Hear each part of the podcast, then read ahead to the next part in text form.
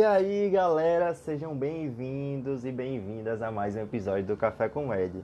Se é o primeiro episódio que você está ouvindo por aqui, te convido a ouvir o nosso episódio piloto e ouvir um pouquinho mais sobre o nosso podcast, sobre o nosso projeto, sobre quem somos. Hoje, eu, Esdras, em mais um episódio do quadro Café Descafeinado, venho trazer para vocês um episódio que é baseado em uma palestra que eu fiz recentemente, em que o tema é o que faz o bom estudante de medicina. Mas e aí? O que, é que vocês acham que faz o bom estudante de medicina? Vocês acham que o bom estudante de medicina é aquele que estuda muito, é aquele que só tira 10, é aquele que só estuda pelos livros, é aquele que só fala de medicina? Bom, tenho que te dizer que esse não é o bom estudante de medicina. O médico que só sabe de medicina, nem de medicina sabe. Como assim você pode se perguntar? Para ilustrar um pouquinho, durante dois anos da minha trajetória aí na faculdade, fui monitor da disciplina de habilidades médicas. E durante esses quase seis anos de curso, fui percebendo habilidades não médicas que eu considero muito importantes para nossa profissão futura, para o nosso dia a dia, para a nossa prática, para a nossa faculdade. E aí, vim trazer para vocês cinco habilidades não médicas que eu considero fundamentais e que elas devem funcionar como um verdadeiro cinto de ferramentas em que no momento que a gente precisar delas, a gente vai ter elas disponíveis para utilizar. E aí, bora lá começar? Habilidade número 1, um, oratória. E quando eu falo de oratória aqui, eu não falo em fazer grandes discursos, grandes palestras, arrasar na forma que você fala. Eu falo em saber se comunicar bem, em ser entendido, saber explicar o que você tem a dizer, principalmente porque lidamos muito com pessoas durante a faculdade, durante as nossas práticas e durante a nossa vida futura. Além disso, muitas vezes lidamos com pacientes do SUS e é fundamental nós sabermos nos comunicar bem com eles. Habilidade número 2: liderança. O médico geralmente é o líder da equipe. Muitas vezes acaba se esperando pelo médico para tomar ação, o que vai acontecer, qual vai ser o destino, o que é que vai ser feito para aquele paciente, para aquela situação específica que está acontecendo na unidade. E a liderança também muitas vezes é necessária em períodos da faculdade. Líderes de turma, líderes de diretório acadêmico, líderes de ligas acadêmicas, líderes de projetos de extensão. Além disso, no Fórum Econômico Mundial de 2020, eles elegeram 15 habilidades para 2025. E adivinhem qual habilidade estava lá? Liderança e influência social. Habilidade número 3, criatividade. A criatividade nada mais é do que uma ferramenta para a solução de problemas. E além disso, adivinhem quem estava lá nas 15 habilidades para 2025? Criatividade, originalidade e iniciativa. E a quarta habilidade, aprender a estudar. Durante mais de 20 anos na minha vida, ninguém nunca me ensinou a estudar, ninguém nunca me incentivou a aprender a estudar, ninguém nunca me ensinou essa habilidade nem me incentivou a isso nem na escola e muito menos na faculdade. Queria trazer dois conceitos interessantes para vocês e aí vocês pesquisam depois para poder ficar de forma mais visual e vocês entenderem melhor a curva de esquecimento e retenção de Ebbinghaus, em que ele plota uns gráficos em que ele vai associando o nível de retenção de conhecimento e o tempo decorrido. Se você estudar algo, que é o que acontece muitas vezes quando a gente estuda de véspera para uma prova, depois de uma, cerca de uma semana, você já vai ter esquecido quase todo aquele conteúdo que você estudou de véspera. Tudo isso porque você não revisou. E na nossa prática isso é muito importante mesmo. Até porque ninguém vai estar tá com um livro gigante com Harrison na véspera de dar um plantão. Precisamos estudar continuamente para poder aprendermos a aprender melhor e ter uma maior retenção do conhecimento. Outro conceito muito interessante é a pirâmide de aprendizagem de William Glasser, em que ele mostra níveis de retenção de conhecimento a partir da aprendizagem passiva e da aprendizagem ativa. E aí, vocês conseguem adivinhar um, quando a gente vai ter maior aprendizagem, maior retenção com a aprendizagem ativa?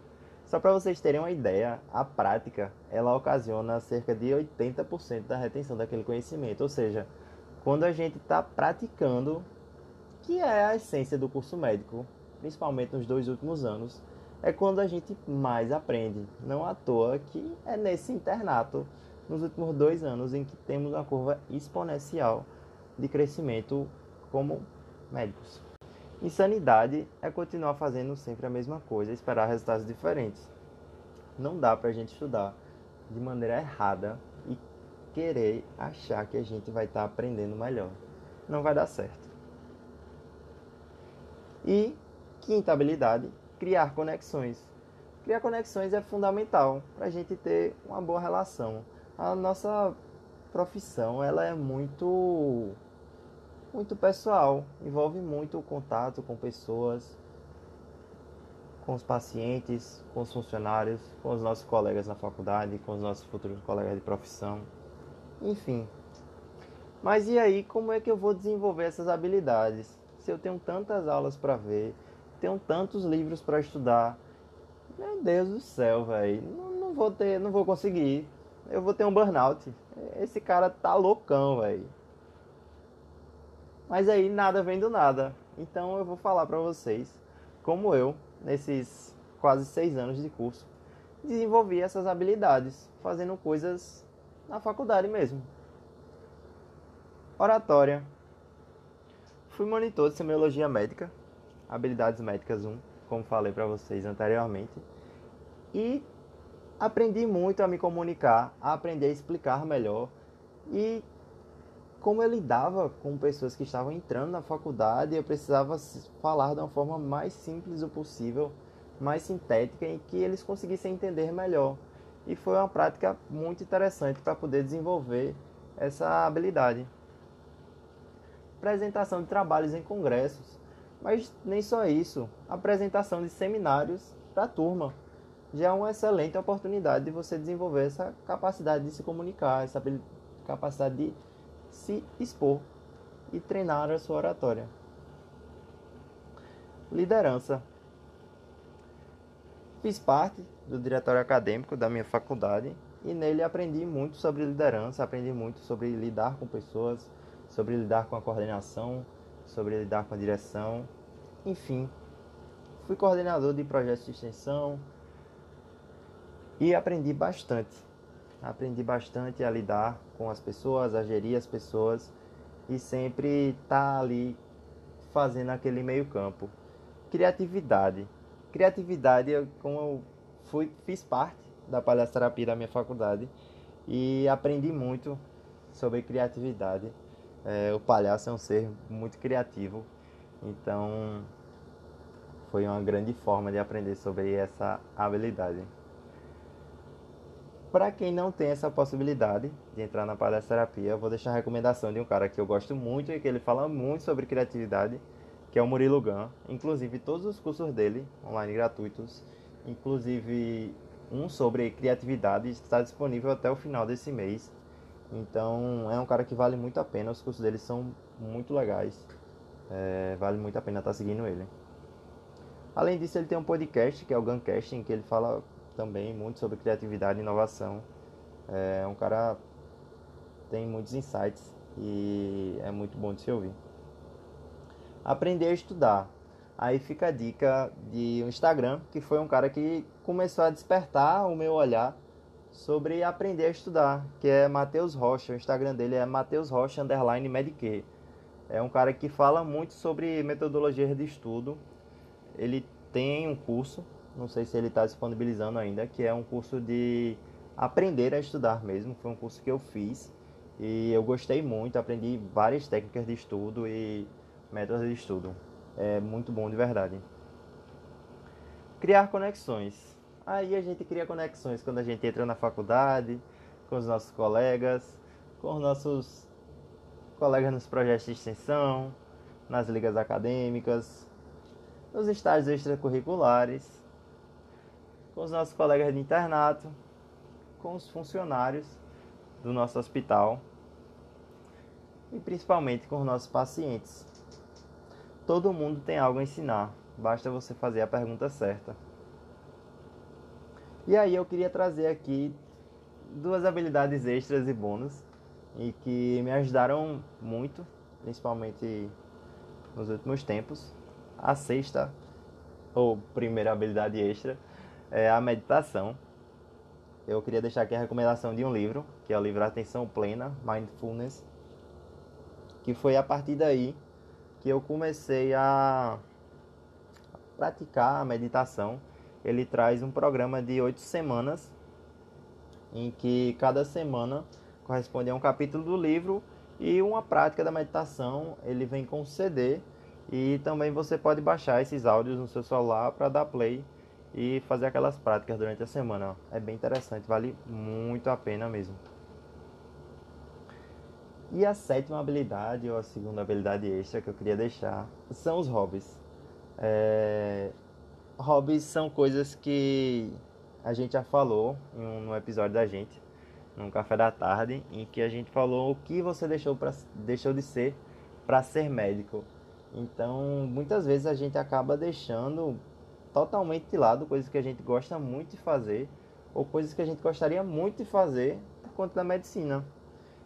E como eu falei, o médico que só sabe de medicina, nem de medicina sabe. Então a gente precisa estar tá fazendo outras coisas, sabe? Desopilar. É um hobby que me ajudou muito e até combater certas ansiedades durante a faculdade foi o crossfit, fazer atividade física. Mas assim, nem todo mundo gosta de fazer atividade física, então cada um tem o seu hobby. É isso que eu queria deixar para vocês. Não deixem de fazer aquilo que vocês gostam. Não deixem a medicina virar a sua vida, certo? É isso, galera. Vou fazer o seguinte: vou deixar como biscoito da semana as duas habilidades, as duas últimas, as habilidades extras. O livro que eu recomendei, que é o livro Atenção Plena, Mindfulness, e o nosso quinto episódio do Café da Tarde, que é o que você deixou de ser para ser médico. Acho que vale muito a reflexão, vale muito vocês começarem a praticar a meditação. É, me ajudou muito é, no contexto de ansiedade, a estar mais presente, a estar consciente daquilo que eu estou fazendo e os hobbies eu não vou nem comentar, né? Ouça o nosso episódio, tá muito bom. A gente tá falando um pouco da nossa experiência, é, o que a gente deixou muitas vezes de ser para ser médico e queria estar tá compartilhando essa experiência com vocês para que vocês não passem por isso. É isso, pessoal. Esse foi mais um episódio do Café com Med. Muito obrigado por nos ouvir até aqui. Espero que vocês tenham gostado muito. Eu vou deixar as imagens dos gráficos que eu falei antes lá no nosso Stories hoje, certo? E é isso. Sigam a gente no Instagram, arroba Café É só isso, valeu, tchau!